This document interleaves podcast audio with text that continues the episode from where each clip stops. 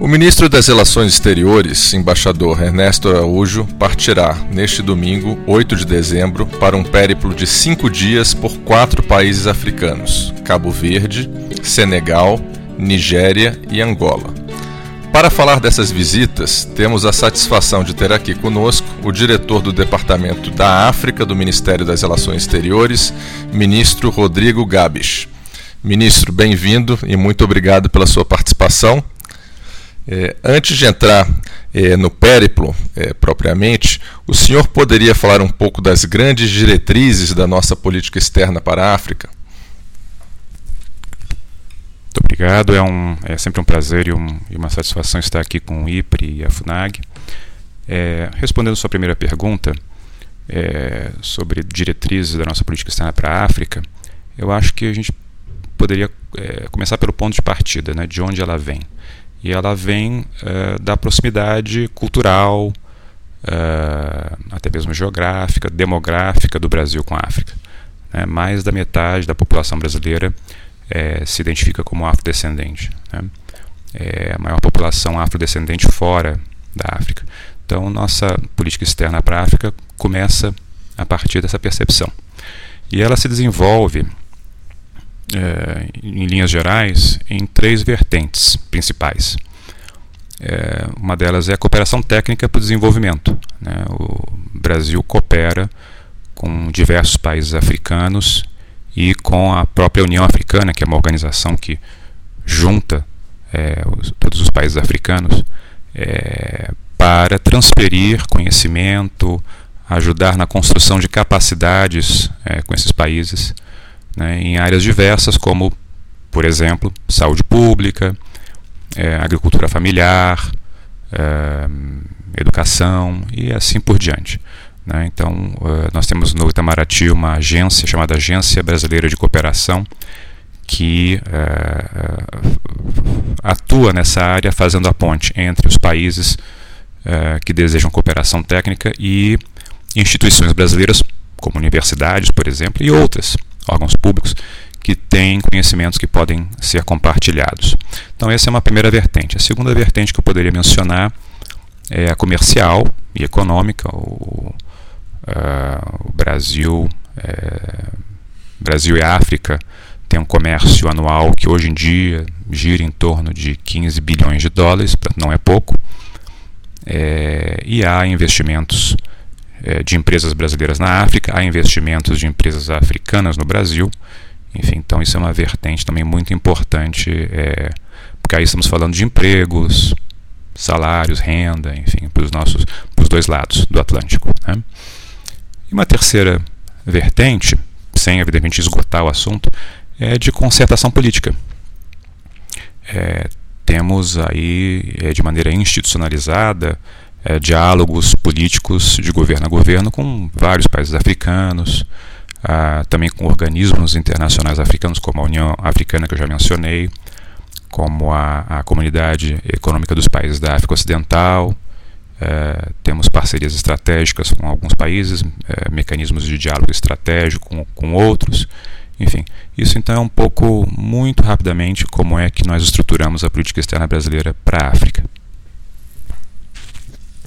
Excelente. Já entrando aí no tema é, das visitas, que começam aí na próxima semana, que pontos o senhor destacaria na, nas relações do Brasil com esses quatro países específicos, né? Cabo Verde, Senegal, Nigéria e Angola?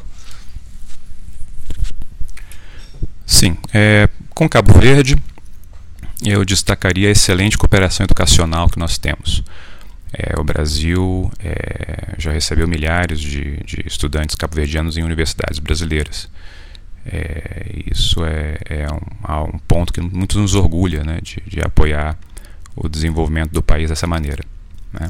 Com o Senegal há vários acordos em negociação, enfim, e, e também há interesse em já há ações de cooperação na área de uh, operações de manutenção da paz das Nações Unidas e também em interesse nosso em, em desenvolver mais essa cooperação. O Brasil tem elementos a, a, aportar na área de treinamento para operações de manutenção de paz e também o Senegal tem também conhecimento nessa área e poderá é, compartilhar conosco. Na Nigéria, com relação à Nigéria, é, a Nigéria é um dos países com os quais o Brasil tem justamente um mecanismo de diálogo estratégico, que é, é presidido em nível de vice-presidentes da República. É, então, esse é, um, é um, um, mecanismo que abrange praticamente toda a relação bilateral é, e deve, inclusive, haver uma sessão, uma nova sessão desse mecanismo no início do ano que vem, perto de, próximo de março do ano que vem, em nível, como eu disse, de vice-presidentes. É, com Angola, bom, Angola temos aí uma também uma relação afetiva, uma proximidade cultural e, e também institucional muito grande, é, econômica, financeira, é, e chama atenção também é, que novos governos, tanto em Angola quanto no Brasil, é, têm na sua, nas suas agendas governamentais é, os temas de transparência, de prevenção e combate à corrupção, e, a, e essa, essa é nova vertente da relação com Angola que nós estamos explorando, é, cooperação, é, sobre como, como atuar nessa área, troca de informações, enfim, isso é um, de uma maneira muito, muito breve é, uma menção a, a nossas agendas com esses quatro países. Dois temas aí que devem ter especial destaque nas visitas são defesa e segurança e comércio e investimento, que o senhor mencionou. Né? Começando pelo primeiro e tendo em vista a importância estratégica do nosso entorno atlântico, o que o senhor destacaria na cooperação em defesa e segurança com esses quatro países? Né? Quais são os principais desafios nessa área? Muito boa pergunta que me permite mencionar, inclusive, o uh, o critério da escolha desses quatro países para o primeiro périplo do ministro Ernesto Araújo à África. Né? São quatro países atlânticos, são quatro países do que nós chamamos de entorno estratégico brasileiro. Não podemos esquecer que é, pelo Atlântico passam algo como 95% da, do comércio uh, brasileiro. Então, realmente é, é uma área de interesse estratégico para o Brasil. Né?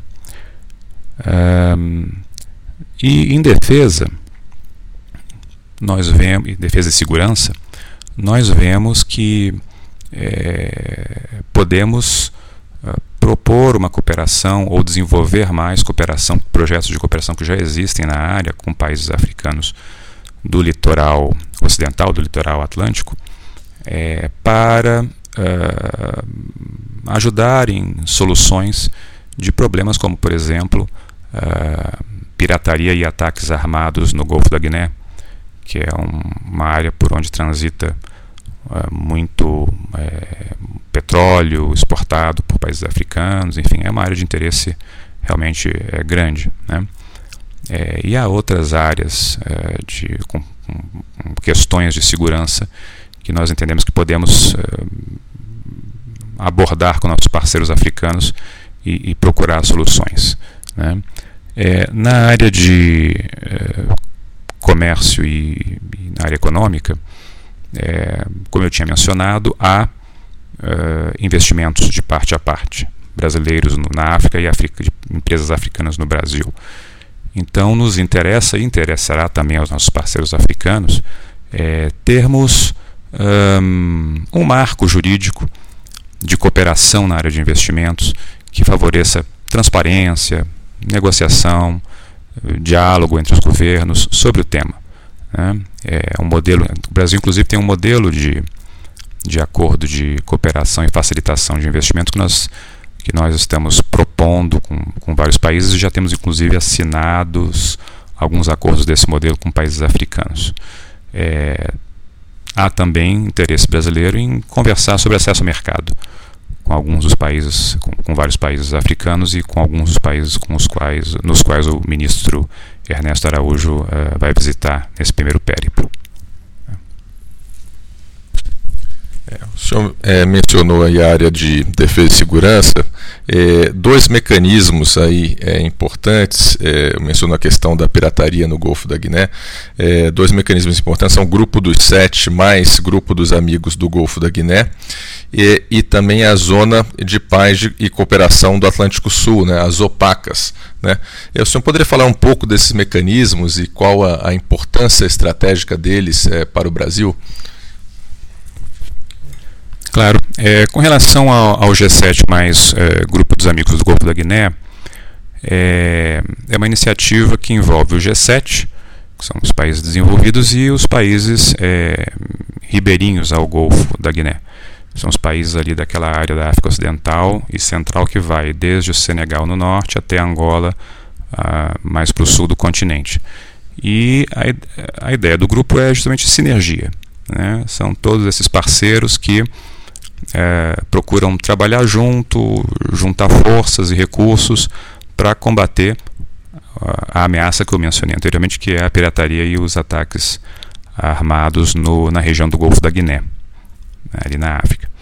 É, e é, eu já posso adiantar que o Brasil é observador desse grupo G7, mais grupo dos amigos do Golfo da Guiné, e há interesse brasileiro em ir além disso, é, ir além de ser observador, né, ter um, um, uma contribuição, dar uma contribuição maior e é, é, é, nessa, nesse, com esse grupo.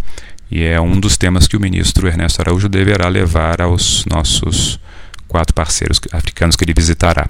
Né. Com relação à Zona de Paz e Cooperação do Atlântico Sul, ela foi criada uma resolução da Assembleia Geral uh, das Nações Unidas, com base em alguns princípios como soberania dos estados, integridade territorial, uh, uh, para criar uma zona é, é, livre de armas nucleares, enfim. E o Brasil tem interesse em é, revitalizar essa, essa zona de paz e cooperação no Atlântico Sul. Uh, tanto por conta de ameaças que eu já mencionei aqui, como pirataria, ataque à mão armada, mas também novas ameaças que a gente tem visto, como tráfico de drogas, tráfico de pessoas, enfim, é, roubo e, e, contrabando de petróleo, enfim, é, realmente é são temas que interessam a todos os países é, do Atlântico Sul e que é, as opacas é, uma, é um fórum em que nós todos podemos sentar discutir, discutir maneiras de, de, de enfrentar esses problemas e buscar a solução deles. Bom, na área de, de comércio e investimento, né, é, muito se fala aí nas projeções de expansão demográfica na África, que deve passar de uma população de 1,3 bilhão para algo entre 2 e 2,5 bilhões de pessoas em 2050. Né? Quer dizer, em poucas décadas é possível que a população africana dobre de tamanho. Né? Isso tudo, evidentemente, vai exigir é, enormes investimentos em infraestrutura e trazer aí, enormes desafios em termos, por exemplo, de energia, né, de geração de energia e fornecimento de alimentos. Na sua visão, é como o Brasil deve se posicionar para ser um parceiro da África né, no enfrentamento desses desafios e também no aproveitamento dessas oportunidades. Pois é, obrigado. É, realmente, essa, essa perspectiva quando nós olhamos para o futuro, um futuro que nem é distante, nós estamos praticamente em 2020, estamos falando de 2050, né? essas perspectivas é, são muito interessantes, porque é, nós estamos observando na África não apenas um crescimento populacional grande, como também é, uma rápida urbanização. O que, isso, que isso significa? Isso significa que a África, que já é um continente jovem, será um continente jovem com uma grande população, ou seja, com potencial criativo, com uma energia, uma dinâmica, potencial muito grande, né? e concentrados em cidades, que é geralmente onde, onde se desenvolve cultura, tecnologia, enfim. Né? Então, o potencial é, africano é, que esses dois fenômenos irmãos né, é, é induzem é realmente muito grande. É, agora, o outro lado da moeda são os desafios. Né? Os países africanos vão ter que investir muito, já estão procurando maneiras de investir em infraestrutura urbana, em infraestrutura de transportes, produção armazenamento e distribuição de alimentos, fontes de energia, é, fontes e transmissão de energia.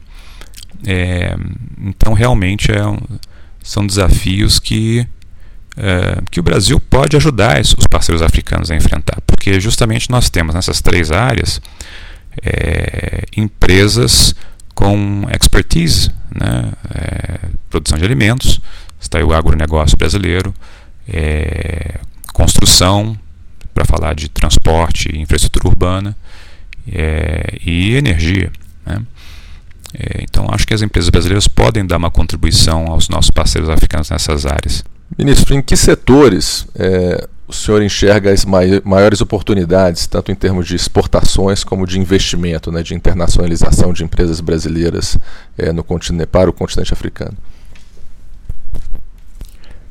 Obrigado. É, eu vejo, como eu estava mencionando, a gente estava falando de oportunidades e desafios, tendo em vista as tendências é, que a gente observa no continente africano, é, eu vejo justamente nessas áreas de uh, produção de alimentos, e aí tanto oportunidades comerciais como de investimento, de uh, uh, construção de infraestrutura urbana e de mobilidade, e de produção de energia. Né? São áreas que haver, já há uma grande demanda pelos países africanos, há um grande interesse justamente por conta desse, crescimento populacional rápido e da fenômeno da urbanização. Isso sem prejuízo de, de outras áreas onde, inclusive, já há presença é, comercial empresarial brasileira. Bom, antes de encerrarmos, gostaria de fazer uma última pergunta sobre cooperação cultural. Né? A África é um continente de população jovem, né, com crescente dinamismo em setores como economia criativa, economia digital. É, há um interesse grande né, pela cultura brasileira em países africanos e também um interesse crescente pela cultura africana no Brasil. O que temos feito para fortalecer o intercâmbio cultural com esses países e, e como, fortalecer, como fortalecer essa dimensão da, das nossas relações? Muito obrigado. Há vários, várias iniciativas tomadas pela área cultural de Itamaraty, enfim, pelas nossas embaixadas nos, nos postos na África, é, mas eu mencionaria uma específica, que é o fato de que é, nós temos uma nova, uma nova iniciativa cultural, que é a criação dos Institutos Guimarães Rosa no exterior, para a promoção da língua portuguesa e da cultura brasileira, e justamente é, um dos projetos pilotos desse Instituto será na África. No, estamos pensando em, em, Luanda, capital de Angola. Então, esse é bo um bom exemplo de, de cooperação cultural que nós estamos desenvolvendo com parceiros africanos. Ministro, muito obrigado pela participação. Eu que agradeço.